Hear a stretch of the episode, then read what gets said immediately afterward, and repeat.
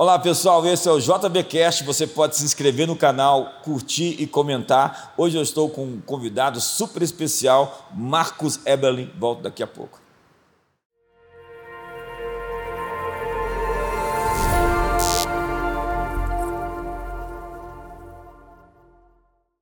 É um prazer entrar mais uma vez na sua casa no seu trabalho, onde você estiver, com o JBcast e nessa nossa edição eu estou recebendo aqui o cientista Marcos Eberlin.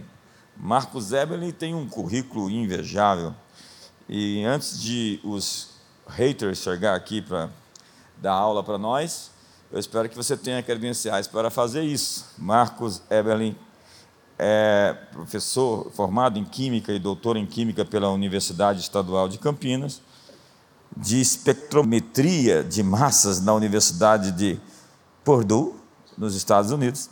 Foi pesquisador e professor titular da Unicamp, onde coordenou por 25 anos o laboratório Thomson de espectrometria de massas, estabelecendo-o como um dos mais produtivos e bem equipados laboratórios da América Latina.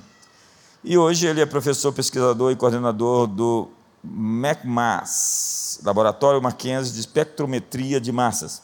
Evelyn é membro da Academia Brasileira de Ciências e comendador da Ordem Nacional do Mérito Científico, tendo recebido o prêmio Zeferino Vaz por excelência acadêmica, o prêmio Scopo Capes por excelência em orientações e publicações e a medalha Thompson, Thompson de, da Sociedade Internacional de Espectrometria de Massas, IMSF, a maior honraria conferida na área. Em 2020, 2020 Evelyn foi incluído no Power List Around the World uh, pelo periódico The Analytical Scientist, entre os 50 cientistas brasileiros mais influentes pela Stanford University. E entre os três da química brasileira, o primeiro em publicações e índice Google. Ele foi vice-diretor do Instituto de Química da Unicamp e presidente por dois mandatos da Sociedade Internacional de Espectrometria de Massas. Atualmente, Evelyn é diretor-presidente das Sociedades Brasileiras de Espectrometria de Massas e Design Inteligente. E se eu continuar a ler o seu currículo aqui, a gente vai ficar somente nele. Evelyn, vamos começar falando um pouquinho sobre a Fé dos Ateus. Você acabou de me dar um livro aqui interessante do João Paulo Reis Braga, que fala o engano, como a crença em Darwin fez da evolução um dogma sagrado. Esse é o livro, acabei de ganhar.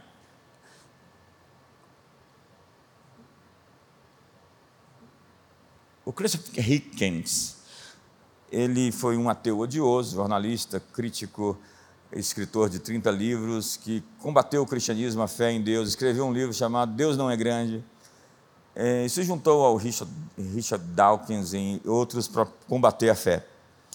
Nós sabemos que quando ele era criança, ainda muito jovem, o pastor da sua igreja saiu com a sua mãe, levou sua mãe de casa e depois ambos se suicidaram. Ele cresceu sem a mãe porque o pastor, que era designado para proteger sua casa espiritualmente, aconselhar de maneira positiva, foi o instrumento de Satanás para destruir a família dele. Deve-se a essa experiência tão traumática da infância que ele se tornou um ateu odioso e começou a odiar a Deus. A gente sabe que Darwin ele uh, teve uma experiência muito trágica com a morte da sua filha. E a partir dali é que ele realmente ficou magoado, amargurado com Deus. E isso é, foi logo depois, ele lançou o livro em 1859, me corrija se estou errado, A Evolução das Espécies, que foi o livro que explodiu né, as universidades, os centros acadêmicos, as escolas, enfim. Fruto também da sua amargura. Minha pergunta é: o ressentimento é a mãe ou o genitor do ateísmo? Bispo, é um privilégio muito grande estar aqui com você nesse JBcast e principalmente conversarmos sobre os assuntos mais importantes. O ateísmo, por exemplo, tem causado grandes males para a humanidade. A percepção de que não há um Deus faz com que a gente ache que tudo é válido. E os males são incontáveis. Mas sobre o ateísmo, tem um livro no Design Inteligente, escrito por Douglas X, que ele diz, é, o título é Undeniable, inegável. Deus é inegável. É, todos nós sabemos que Deus existe. A Romanos 1,20, eu citei ontem aqui, é, diz que os atributos invisíveis de Deus se veem claramente em todas as coisas que estão ao nosso redor, de forma que somos indesculpáveis. E o Douglas X diz que ele foi feita uma pesquisa, várias e várias pesquisas ao redor do mundo, várias, ele cita inclusive essas pesquisas foram publicadas em artigos científicos com crianças ao redor do mundo, das mais diferentes eh, populações, eh, tribos, povos, índios, eh, pessoal dos Estados Unidos, da Europa, da China, ao redor do mundo, com as crianças. E fizeram essa pergunta: Você crê em Deus? Eu não sei exatamente qual foram as perguntas feitas, mas no final era essa a intenção perceber se as crianças criam ou não criam em Deus. Qual foi a resposta? Todas as crianças creem em Deus. É óbvio demais. É, todos nós somos cientistas, pequenos cientistas. É, quando nascemos, todos nós somos cientistas na realidade, amadores na maioria e alguns profissionais como eu. É, nós, mas somos cientistas, a gente investiga o mundo ao nosso redor e a gente nasce, quando nascemos como criança, começamos a investigar o mundo ao nosso redor. Aí eu brinco, a gente coloca o dedo na tomada, colocou o dedo já, bispo, quando era criança, na tomada? Todos nós colocamos, né? Acho que ninguém aqui não colocou o dedo na tomada, né? Os pentelhos, pelo menos, todos colocaram. E você leva um choque. Aí você não, nunca viu o elétron, mas você passa a crer no elétron. E as crianças são assim também, elas são eletrocutadas pela beleza do universo, pelas pela sincronia, pela simetria, pelo charme, pela perfeição, pela coerência, e toda criança passa a crer em Deus. Tanto que ela não pergunta para o pai, pai, o que fez tudo isso? Ela pergunta, quem, pai, fez tudo isso? E aí, o que acontece? Todos nós cremos em Deus, e quando você pergunta para a criança, a criança é sincera. Né? A gente engorda um pouco na pandemia, ela chega para você e engordou, hein? Você é careca, né? Perdeu o cabelo, né? A gente tem que, tem que controlar os nossos filhos para não serem tão sinceros assim. E criança é sincera, pergunta, crê em Deus, eu creio. Aí ele diz que quando é que nós passamos a não crer mais em Deus, entre aspas? 15, 16, 17 anos. E ele conta os casos. Olha, primeiro, porque a gente fica achando que Deus não é exatamente como a gente acha que ele deveria ser. Olha, Deus é mau, ele poderia ser bom, ele poderia salvar todo mundo. Deus vai me impedir de fazer algumas coisas. Ou Deus causou um grande mal na minha vida. Exatamente os casos que você citou, bispo. E aí você passa a odiar a Deus. E quando você é, está odiando alguma pessoa, ou tentando evitar aquela pessoa, o que você faz? Você cancela. Você neutraliza na sua mente. Você fala: não, eu vou fazer de conta que ela não existe. Por isso que eu falo nas minhas palestras: você é ateu? Me desculpa, mas eu não creio em você. Eu sei que você sabe que Deus existe. Você está negando uma realidade que você realmente sabe que existe. E a gente, na realidade, não passa a não crer em Deus, a gente passa a cancelar a Deus. A gente cancela Deus. O, o, um ateu é alguém que decidiu cancelar a Deus. E quando ele é militante, muitos ateus militantes que eu me deparo, você vê que ele tem um rancor com Deus. Ele não é só porque ele quer negar cientificamente que um ser fez. Ele não, ele não gosta daquele ser. E ele quer cancelá-lo. Ele não quer que ninguém mais acredite nele. É, é, é, mais ou menos por volta de por aí que o ateísmo surgiu. Eu tenho um texto bíblico para isso. Hebreus 3, verso 12, diz assim: Tende cuidado, irmão, jamais aconteça haver em qualquer de vós perverso coração de incredulidade, que vos afaste do Deus vivo. Pelo contrário, exortai-vos mutuamente cada dia durante o tempo que se chama hoje, a fim de que nenhum de vós seja endurecido pelo engano do pecado.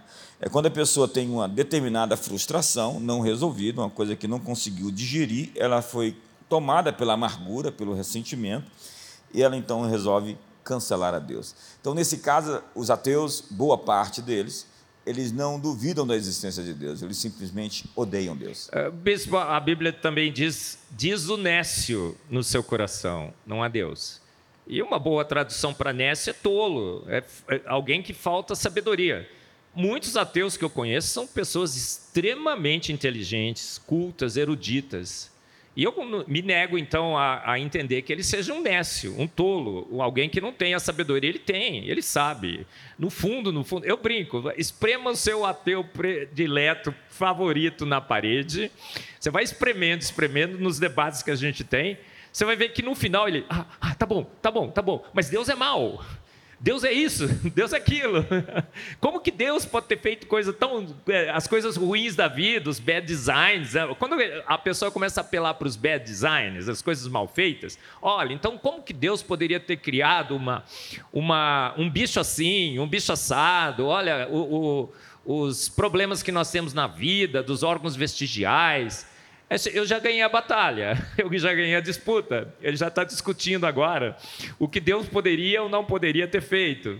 Eles sabem que Deus existe. A gente sabe que Deus existe, porque os atributos invisíveis de Deus estão em todos os cantos e todos os lugares. Eu falei ontem aqui, eu só dei um spoiler. Acho que eu coloquei 85 exemplos, né? É irresistível. E a minha lista ainda não foi só o início. Ele é irresistível e ele é é, é, é, indesculpável. Deus é in, a existência de Deus é, é, é, tão nítida que a gente fica sem desculpa, a gente tem, sem argumento. Eu, eu brinco, você vai chegar no céu e fala assim, Deus, eu não criei em você, eu nunca te vi. Aí ele vai falar assim, cara, o que, que é isso? Você não viu o pôr do sol? Você estava lá na Barra da Tijuca, outro dia eu estava na Barra da Tijuca, um pôr do sol magnífico, aquela, aquele show de luzes e cores. Você não contemplou a natureza ao seu redor todos os dias? Você não bebeu água, não respirou o ar da atmosfera? Você não estava lá na palestra do professor Marcos, né? Você assistiu? É, a palestra que vai estar à disposição, inclusive, aí no canal, para quem quiser assistir depois, com a sua devida permissão, Marcos. Claro, sim. Tem uma outra, uma outra fala, inclusive eu mandei para você, porque eu respondi de uma pessoa, não vou citar o nome, para não dar ibope, que você conhece eu também, que é jornalista, me parece ele escreveu o seguinte: o universo foi feito para nos abrigar. Considere o caso da nossa galáxia: 75% das estrelas não são como o Sol, elas são anãs vermelhas. Como elas são menos quentes que o Sol, a zona Caixinhos Dourados, região em torno da estrela, onde não é frio demais nem quente demais para abrigar a vida, precisa ser mais próxima da anã vermelha do que o Sol.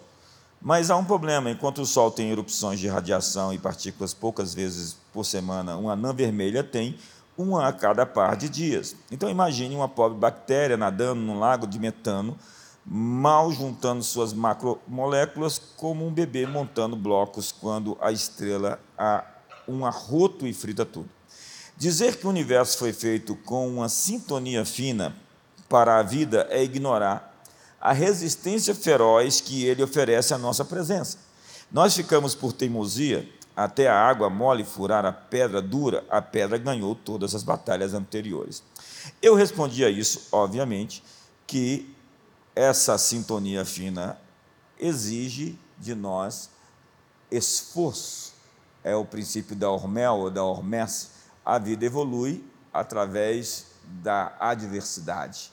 Para você se desenvolver, desenvolver seus músculos, você precisa lutar. Deus não fez um universo passivo. Nós precisamos vencer a gravidade todos os dias, precisamos lutar contra a inércia. Você sabe bem sobre essa questão, você já mostrou isso ontem. O cosmos foi feito de maneira perfeita, afinado para sustentar a vida. Se a Terra estivesse um pouco mais distante do Sol, nós congelaríamos. Se a força da gravidade fosse um pouco mais forte, todas as estrelas seriam anãs vermelhas, muito frias para sustentar a vida. Se fosse mais fraca, todas as estrelas seriam gigantes azuis, queimando em muito pouco tempo para que a vida se desenvolvesse. Se estivesse mais perto do Sol, nós seríamos queimados como Vênus, que tem uma, um, um, um, calorzinho de 460 graus. É, se as forças magnéticas da Terra fossem mais fortes ou mais fracas, a vegetação não cresceria e nós viveríamos num deserto, não teria vida é, se a Terra não obtivesse uma inclinação de 23 graus, 23,5, é, não teríamos as estações do ano e metade da terra cultivável se tornaria em deserto. A luz produz a maré, que renova o oxigênio dos oceanos e permite que os peixes respiram. Se a Terra fosse menor, a gravidade diminuiria. Assim teríamos uma atmosfera mais fina, difícil de respirar e débeis para se proteger dos 25 mil meteoros que queimam e se desintegram diariamente na nossa atmosfera. Se não tivesse isso, a gente estava com a chuva de pedra aqui toda hora. Enfim, qualquer mudança que seja, por menor que seja, traria um colapso para a existência da bios no planeta. Quantas variáveis nós temos lá fora? Há uma sintonia, uma sincronia fora, como na Via Láctea inteira, para que a vida existisse aqui dentro? Sim, todo o universo conspira para que a vida exista na Terra. Ah, eu citei um, um, versículo bíblico ontem que diz assim: Os céus são os céus do Senhor, a terra ele nos deu de presente. Olha, todo esse universo que é, conspira contra a vida, é, sim, eu concordo, o universo inteiro conspira contra a vida. Qualquer ponto que você esteja no universo que não seja a Terra, você está aniquilado qualquer outro planeta. Olha, o, pessoal, o Elon Musk quer levar a gente para Marte, jamais iria.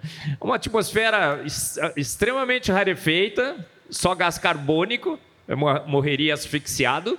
O solo não tem os elementos que tem a Terra, por mais que. Outro dia estava assistindo um filme que o rapaz sobreviveu em Marte plantando tomates. É impossível. O solo de Marte não tem os nutrientes suficientes para que as plantas cresçam, não tem água. Então todo o universo é extremamente hostil para a vida. Por quê? Porque os céus manifestam a glória de Deus. O universo anuncia as obras das suas mãos, mas não para que haja vida nesse universo. Ele não fez o universo para ser habitado. A Bíblia também fala, ele fez a terra para ser habitado. Então essa esse, essa conspiração contra a vida no universo ao, ao, invés de trabalhar contra a ideia de que Deus estabeleceu todas as coisas, favorece, porque não era para existir então uma terra com, tão sobrenatural como essa terra é. No universo tão hostil, com todos os outros planetas extremamente hostis à vida, como é que a gente vai explicar agora uma terra absolutamente sobrenatural? Do que a gente já pôde calcular, são mais de 1.200 condições únicas que só a Terra tem, extremamente ajustadas para que haja vida na Terra. O único planeta. A NASA vive anunciando, bispo, extra, extra, essa. Achamos outra Terra. Salvador Nogueira, na Folha, quando acharam o Kepler 186f, um dos primeiros exoplanetas mais parecidinhos com a Terra, ele anunciou na Folha: extra, extra, extra, achamos outra Terra. A Elisa Vargas, uma cientista da NASA, deu uma entrevista para ele e ela disse assim: agora achar vida em outros planetas, já que a gente achou essa outra Terra, é uma questão de tempo. Eu coloquei no meu Face na época, né? Porque naquela época a gente postava no Face, agora é no Insta. Nem com duas eternidades, Elisa, nós vamos encontrar.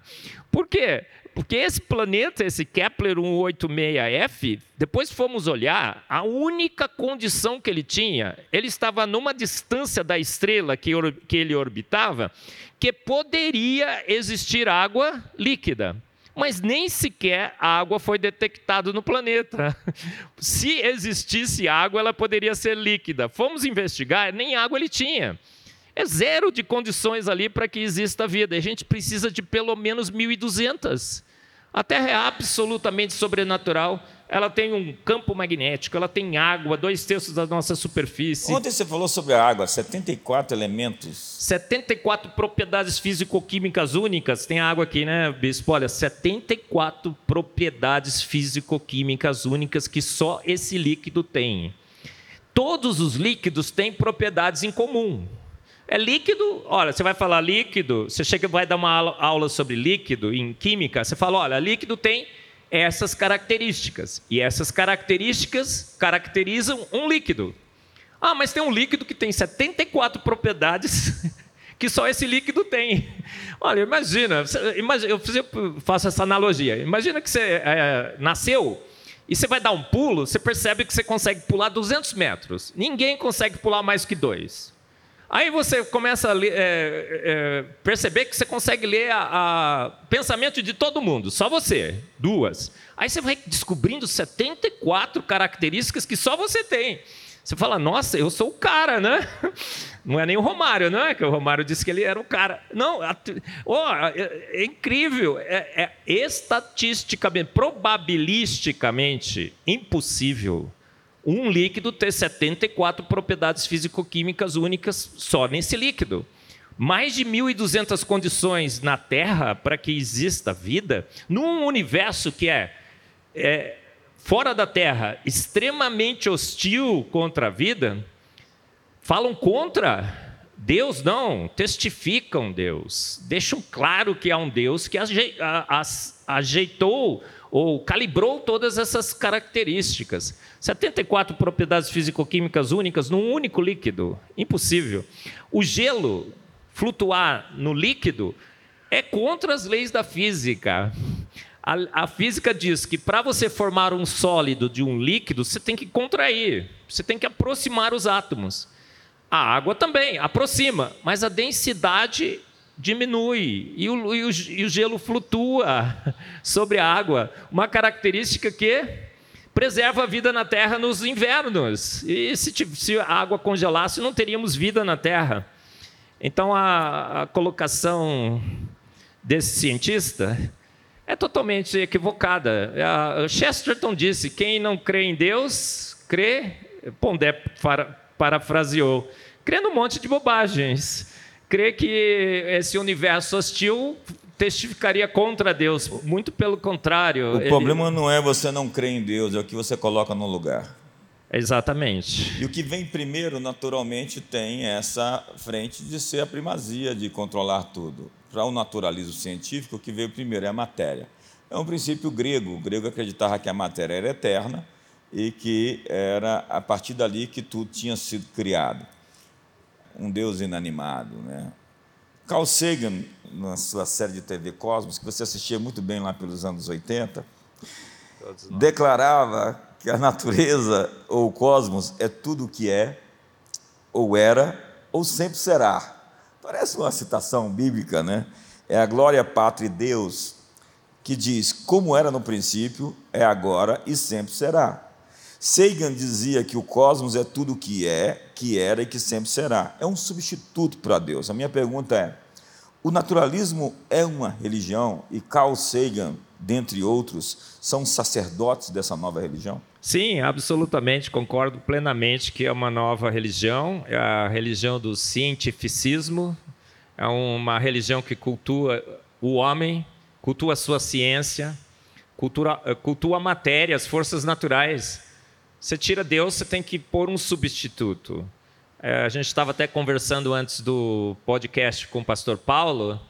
Você tira o Deus Trino, Deus Pai, Deus Filho e Deus Espírito Santo, você coloca os três deuses da evolução: as mutações, a seleção natural e o São Tempo, que faz os milagres na evolução. Ah, um evolucionista famoso disse que Dado milhões e milhões e milhões de anos, o impossível se torna provável, pior, inevitável. Olha só, ele faz, ele realmente faz os milagres. Ele torna os fenômenos impossíveis em inevitáveis. É um santo não é, que, que faz todos os milagres na evolução. As mutações, por defeitos, constroem a vida. E a gente sabe que defeito causa defeito. Então você substitui os três santos, é, a trindade de Deus, pelos três santos do naturalismo. E a gente passa a, agora a cultuar a matéria. Carl Sagan a, passa então a tentar tirar o homem do centro do universo. Ele, quando vê aquela foto do, da, da Terra, tirada pela Voyager, quando a Voyager foi investigar os planetas de gelo, Saturno, Júpiter, ela se volta para a Terra e tira uma foto. E como ela estava muito distante, a Terra aparece como um pontinho azul no universo. E ele faz um famoso poema, não sei se o bispo lembra, ele fala assim: Olha só, um ponto pálido, insignificante, perdido na imensidão do universo. Quem é o homem para se achar alguma coisa? habita um, um planeta medíocre. É o princípio da mediocridade de Carl Sagan. Somos seres medíocres e, como nós, devem existir milhões e milhões de outras civilizações no somos universo. Pod, somos pó de estrelas. O, o Tyson, na nova série Cosmos, Aí sim ele fala: olha, a poeira cósmica produzida pela, pelas estrelas agora habita em mim. É a alma do naturalismo, a poeira cósmica. Fala como bispo. Eles soam como bispos pregando o naturalismo. É, não tem jeito, você substitui. Olha, fala que ateu não tem fé. Claro que tem, mas um, uma fé do tipo que eu não gosto de ter. Ah, diz que a fé cristã é uma fé sobre algo para o qual a gente não tem evidência nenhuma. Gente, é assim, bispo? Claro que não. A fé é um firme fundamento, está sempre prontos a dar a razão da vossa esperança. Pela fé entendemos. O nosso Deus se fez homem, ele dividiu a história, ele esteve entre nós. Agora, o, o, o naturalista crê que urso, nadando de boca aberta, virou baleia. Estava no primeiro livro do Darwin, na, na, primeira versão da Origem das Espécies. Ele passou tanta vergonha que na segunda ele tirou. Ah, que, eu, olha, o dinossauro vegano, né? Eu disse que o dinossauro era vegetariano. Vegano eles adicionaram depois, tá? Não fui eu, mas tudo bem. Eu falei que os, os, o T-Rex era vegetariano, porque a Bíblia diz que era. Aí o pessoal, nossa, o professor Marcos é um herege, olha só, acha que T-Rex era vegetariano e não sei o que e tal. Gente, eles acham que dinossauro virou galinha. virou pássaro. Isso é a fé dos ateus. Eles passam a ter fé em eventos totalmente impossíveis. Agora, o santo que transforma esse evento impossível em evento inevitável é o tempo. Mas, bispo, o James Webb tirou uma foto, não tirou? Sensacional do universo. O Hubble já tinha tirado os telescópios da NASA. Deus dirige a ciência. Deus falou para a NASA: NASA, lança esses dois telescópios. Aponta para um ponto escuro do universo. Ficaram lá 100 horas. Tiraram uma foto do início do universo.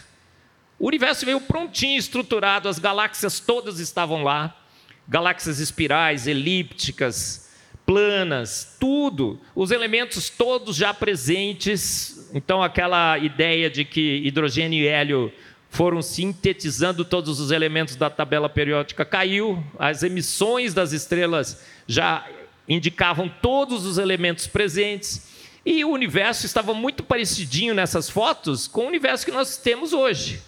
Ou seja, o universo foi criado há poucos anos, milhares, não milhões. Então eu digo que foi-se o São Tempo. Então, o tempo, o São Tempo ficou sem tempo para fazer os seus milagres.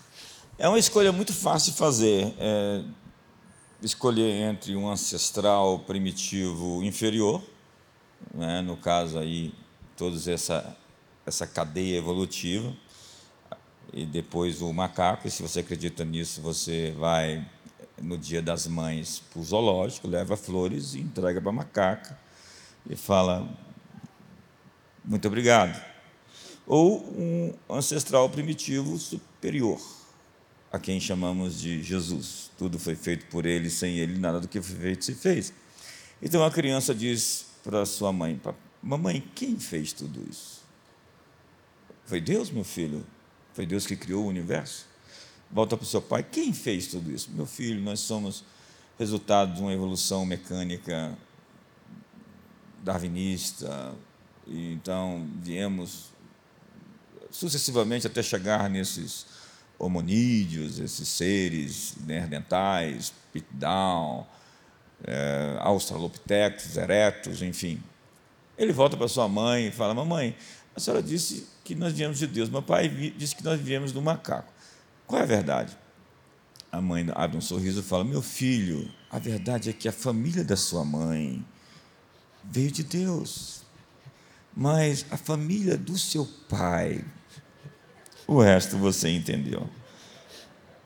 Hoje, nós temos essa religião que tem implicações morais complexas. A psicologia evolutiva, que reza que os seus genes te controlam, então vamos justificar o comportamento criminoso, o estupro, vamos justificar uma série de situações, porque está escrito no seu gene. Como é que eu posso lutar contra a minha natureza?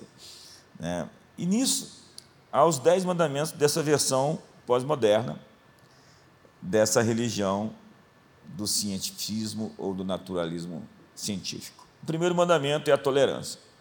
Tolere tudo, menos a intolerância. O segundo mandamento é que eu sou o juiz final dos meus atos, eu sou meu próprio Deus. É essa autonomia radical luciferiana. O terceiro mandamento é: o que funcionar melhor é o certo. É a lógica utilitarista ou pragmática. O que dá certo, no entanto, nem sempre é certo. O problema do pragmatismo, que tem como a verdade aquilo que funciona, é que o pragmatismo não funciona. Quarto mandamento é que todas as ideias são igualmente válidas. O slogan pós-moderno é: Nós fazemos a verdade, nós não a encontramos. O quinto mandamento é que não existe uma cultura certa ou errada. Todas as culturas são moralmente equivalentes. Obviamente que isso é um crasso erro. É o que eles chamam de etnocentrismo, é ver a cultura dos outros a partir da sua. O sexto mandamento é que tudo que existe veio da natureza. Qualquer um que disser que possui uma verdade exclusiva não será tolerado. A religião é ficção, é o ópio das massas, e os pastores e os padres são os seus traficantes. O sétimo mandamento: nós vivemos em uma sociedade plural e temos que respeitar as minorias. É a ditadura das minorias contra a maioria. É o marxismo cultural, que faz 100 anos agora, a partir da cidade de Frankfurt, muitos pensadores, eruditos, professores se reuniram para reinventar o homem, reinventar a mulher, reinventar a sociedade, reinventar a civilização. E eles identificaram o inimigo comum, a civilização ocidental judaico-cristã. Então, o Natal é uma festa cristã e ela não deve ser mais chamada assim, de uma festa para todos. Então, vamos chamar o Natal de uma festa brilhante, uma estação brilhante. E ao invés de dizer Feliz Natal, vamos dizer Boas Festas ou Happy Holiday. Papai Noel é transcultural e é o espírito da nova estação, com seus gnomos e seus doentes. Eles não acreditam em Deus, mas acreditam no diabo. Na Páscoa já não há ressurreição, agora é um festival da primavera. Enfim, o oitavo mandamento é a utopia. Se criarmos as estruturas sociais e econômicas certas, nós podemos ser conduzidos a uma era de harmonia e prosperidade, porque a história tem um fluxo.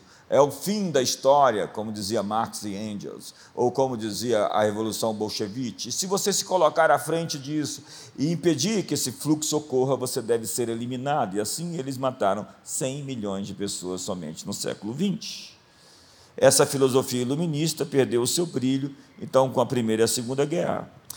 O nono mandamento é que não há valores morais, não há verdade absoluta. A verdade é uma convenção social. Se você pegar uma verdade para si e não gostar, você pode reclamar no PROCON tribalista e você pode trocá-la por uma verdade que você goste mais. Então você não precisa de um Deus você pode ser o seu Deus, e se você não gostar de Deus, você desenha um a sua imagem. Na verdade, se você não gostar de ser homem, você pode ser uma mulher ou mais um dos cem gêneros que estão inventados. Eu sou louco porque acredito em homem, mulher, macho e fêmea. Eles são normais porque acreditam que pode ser qualquer coisa, inclusive uma borboleta. Décimo mandamento: o naturalismo, onde a natureza é tudo que existe, evoluindo para a vida humana como a conhecemos. No final, somos todos um, apenas uma colisão de átomos, um acidente cósmico saindo da lama. É isso mesmo? É, bispo, a gente percebe claramente como essas ideias têm corrompido a nossa sociedade, retirado seus valores. E os valores não existem mais, eles têm que ser construídos, têm que ser entendidos. E essa é uma desgraça que tem se abatido contra a sociedade, contra a humanidade. Né? Nós vemos os problemas eh, dessa, desses dez mandamentos todos os dias ao nosso redor.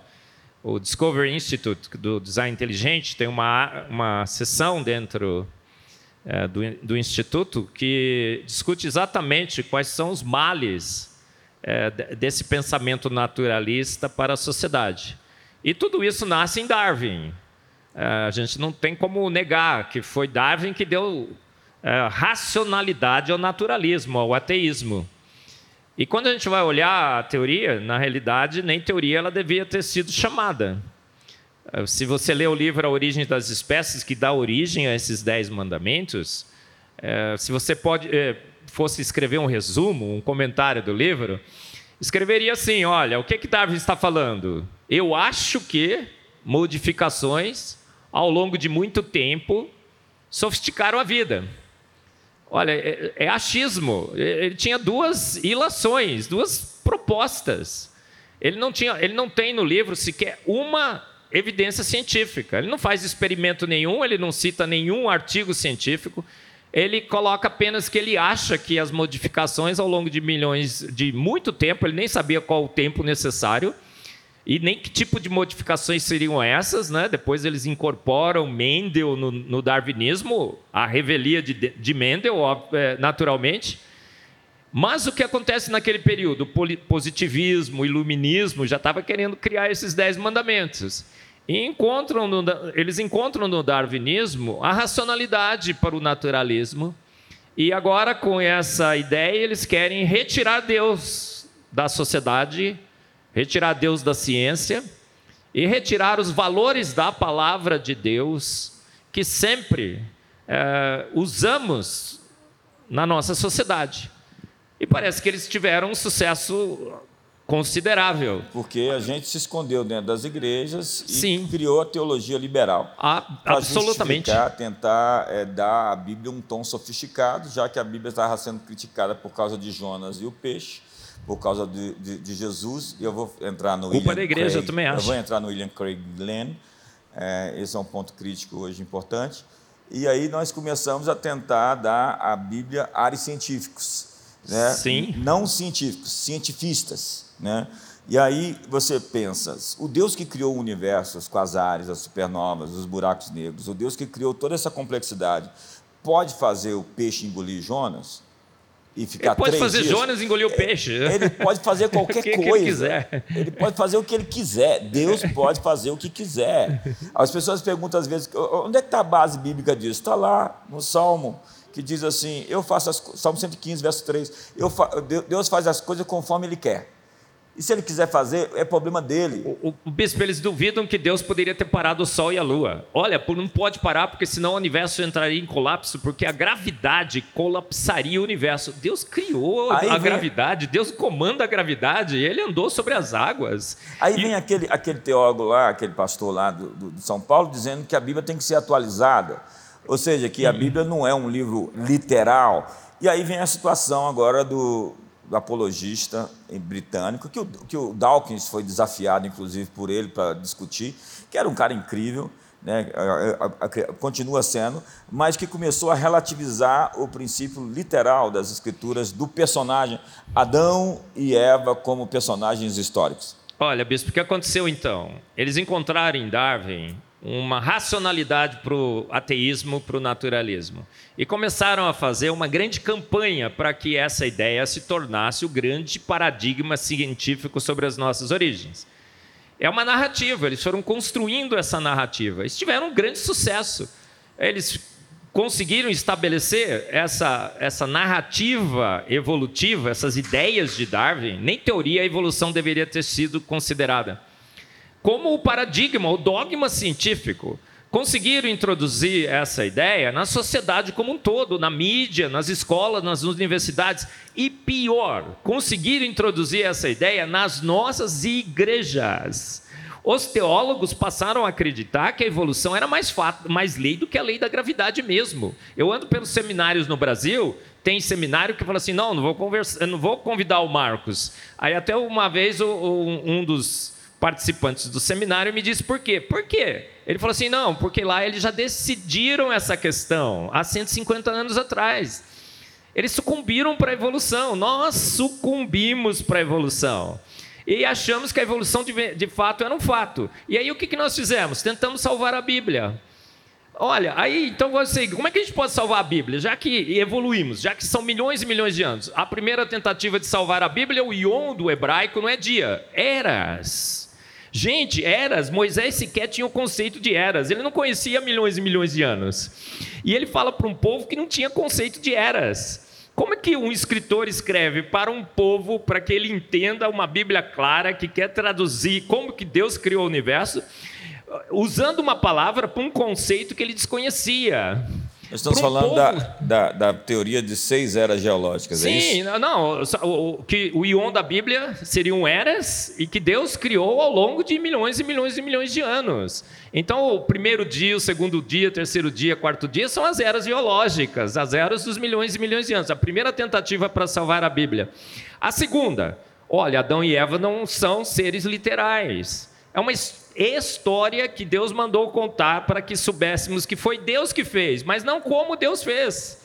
Deus pode contar histórias, bispo? Deus é homem para que pode, possa mentir? Não. É o Adão histórico do William Craig. Ah, é, o William Craig, que era, assim, é, na minha lista era o Adalto Lourenço e o William Craig. O Adalto sempre número um, né? Conhece o Adalto, ele já esteve aqui. Aí, quando eu vejo o livro, In the Quest of the Historical Aiden. Na procura pelo Adão histórico. Aí você vai ler o livro, porque eu não li ainda, não tive coragem de ler, porque a decepção foi muito grande. É, ele fala o seguinte: olha, a ciência provou que de fato evoluímos, que os chimpanzés são os nossos parentes, primos. E como isso aconteceu? Eu tenho que entender agora que a Bíblia é alegoria, que Adão e Eva não são históricos. O, o Adão e, o, e a Eva que ele acha na, na ciência são humanoides que Deus escolheu no processo evolutivo. Deus fica de, de lado, bispo, olhando a evolução ocorrer. Quando chega em 10 mil hominídeos, olha só a história. Deus vê que estava dando certo. Olha que ficou bonitinho.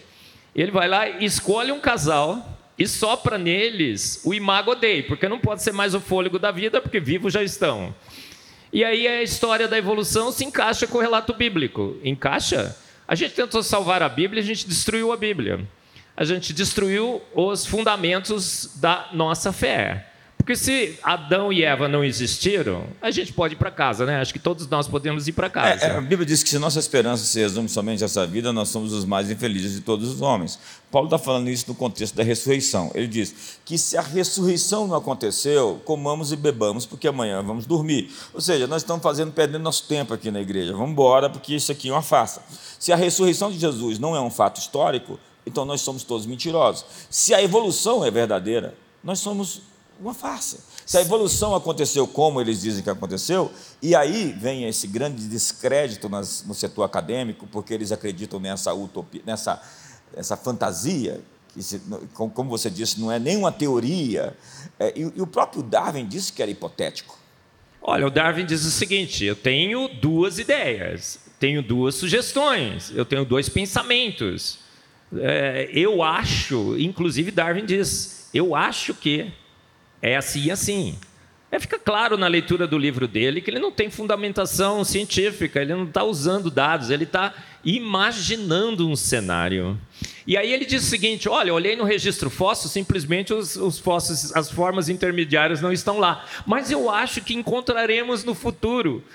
Bispo, 150 anos escavando o registro fóssil. Hoje nós temos milhares e milhares e milhares, milhares, milhares, milhares, milhares de fósseis encontrados.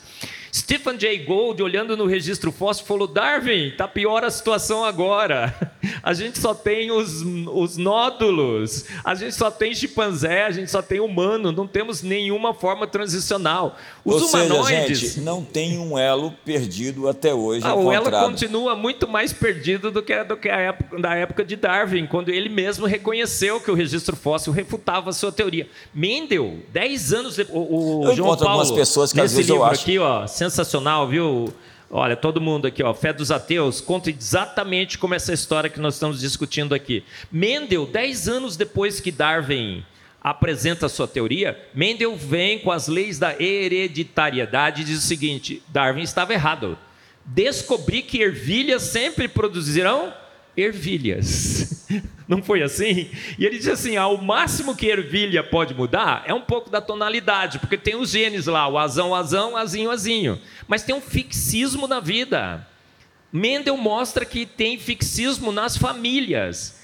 Cão sempre será cão, gato será sempre gato. Nunca um cão casará com um gato e sairá um cão gato. que vai fazer miau au au. Esquece, jamais. olha só. E agora essa teoria que William Craig, olha, é, é incrível. Eu, eu, brinco. Outro dia estava brincando assim. É, William Craig é como um palmeirense que achava que o Palmeiras tinha mundial.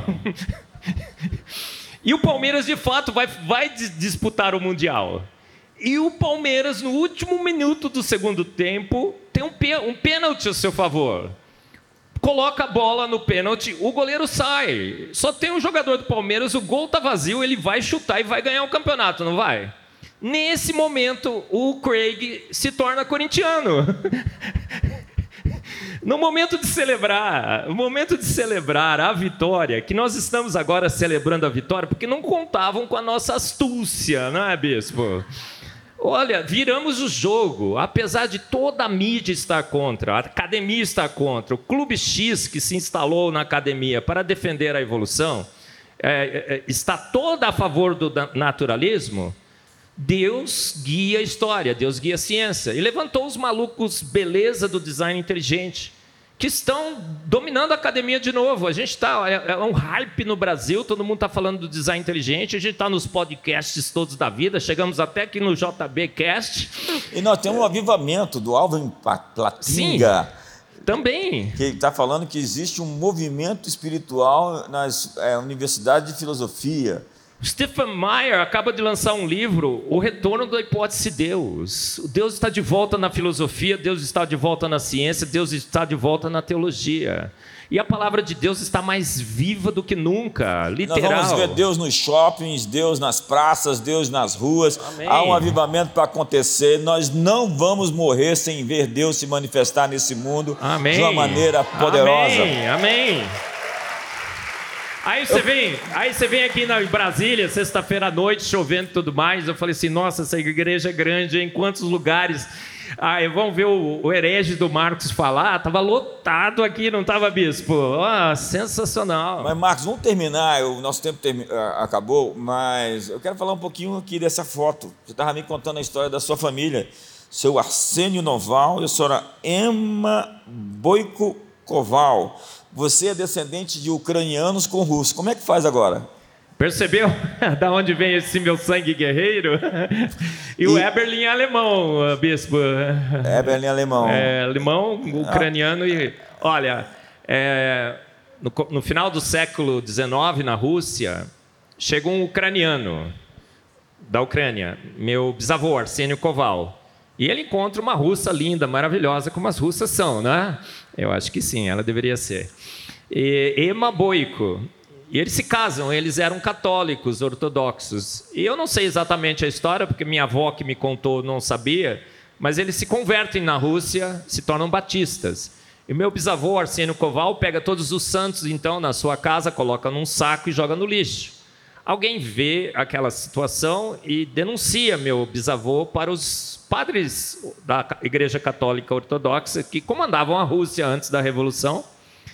E o meu bisavô foi colocado numa prisão na Rússia, cinco anos, por ter jogado os santos fora.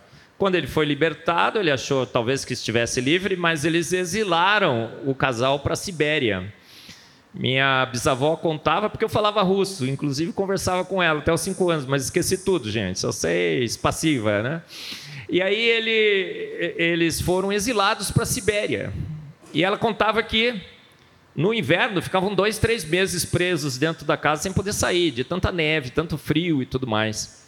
E eles conseguem escapar das, da, da Sibéria e vão para Kiev, capital da Ucrânia, e depois vêm para Sumaré, aqui em São Paulo, e lá constroem um império, uma fazenda paraíso. E ele está segurando que livro aí no seu colo, nessa foto? A Bíblia Sagrada. Ah, olha como Deus cuida dos seus. Ah, ele trouxe um baú cheio de bônus da União Soviética, que depois perdeu seu valor, fizeram um, até aviãozinho daqueles bônus. Mas pelos bônus a gente percebe que ele, que ele era um homem muito rico na, na Rússia. Ele perdeu tudo, perdeu tudo. Mas ele perdeu tudo, gente? Absolutamente não. Ele vem aqui no Brasil e reconstrói sua vida, uma fazenda sensacional, tem um monte de netos, bisnetos e tudo mais. E a, ele sua constrói. avó, a sua avó fundou a, a... Minha avó fundou a, A primeira igreja batista de Sumaré. Ela é fundadora, Ana Koval. Ah, o meu pai é praticamente fundador da primeira igreja batista de Campinas. E eu sou herege dessa descendência aí, não é? Acho que eu, te- eu procuro honrar a bravura dos meus bisavós, dos meus avós, meus pais, e proclam- proclamar esse evangelho de Cristo nessa palavra magnífica que às vezes quando a gente perde, é aí que a gente ganha. Amém. A verdade é que nós fomos cooptados, né? nós fomos abduzidos, né? porque o sistema educacional, o sistema midíaco foi, foi controlado por essas forças eh, espirituais. Quando nós vemos a evolução da espécie no século XIX surgir, surge junto com o marxismo. E logo depois, anos, décadas depois da Revolução Francesa, que foi toda essa conjuntura que formou a modernidade. E a modernidade expulsou Deus da sociedade, pediu para Deus sair das escolas, ordenou que Deus. Até ali, a ciência e a religião andavam juntas, não existia esse contraste entre fé e ciência. Pelo contrário, os grandes cientistas eram todos cristãos, né? alguns até eram monges. 90% dos ganhadores de prêmio Nobel. Incrível. É, cristãos ou judeus, né? Cristãos ou judeus. E com esse momento do, do surgimento da modernidade, que acreditava até que a verdade existia, mas é, que não podia ser conhecida, logo depois surge a pós-modernidade, que surge no século XX, que é que a verdade não existe, ela é uma construção social. E você vai ver o desenvolvimento desse sistema até que o homem tem essa proposta de ser um Deus, naquilo que escreveu o Harari no seu livro Homo Deus, que é a proposta da divinização do homem, ou da luciferização de cada homem. E cada homem se torna o seu juiz final, eh, na sua autonomia radical absoluta, onde você só presta contas para si mesmo, onde você é o seu fim, você se basta, você é um ser em si mesmado, autocentrado, você é um diabo, você é um Lúcifer. Se Deus fez o homem à sua imagem, Satanás quer transformar o homem à sua própria imagem, naquilo que nós chamamos de pós-modernidade, onde existe uma revolta contra a realidade. A realidade, ela preconiza que Deus fez macho e fêmea. Hoje existe uma revolta contra o macho e contra a fêmea. Uma revolta contra a sociedade como ela existe. Tudo isso é uma revolta contra o patriarcado. Está claro isso. Uma revolta contra o Deus, o Pai. Senhoras e senhores, essa revolta começou no céu, ela chegou na terra e a gente sabe como ela termina. Em breve, o Deus de paz esmagará a Satanás Amém, debaixo amém. dos nossos pés. Eu estou com o Marcos Evelyn, ele escreveu esse livro, Fomos Planejados. Você pode adquirir esse livro pela internet, onde? covalpress.com. Ou você pode adquirir, você que está presente ali no final. Nosso tempo terminou. Esse é o JBcast. Eu espero que você tenha sido abençoado. Tem tanto mais, tanto material mais do Marcos aí na internet. Você pode investigar e pode tirar suas conclusões por si mesmo. Você tem que ter muita fé para acreditar que isso tudo, essa complexidade da existência, é resultado do acaso e que forças fortuitas e casuais nos trouxeram até aqui. Mais fácil acreditar numa mente inteligente, um ser superior que formou tudo isso, a quem chamamos de Deus, na pessoa de Jesus. Tudo foi feito por Ele e sem Ele nada do que foi feito se fez. Ele é o autor da vida. Viemos dele, voltaremos para Ele. Um ótimo dia para todos.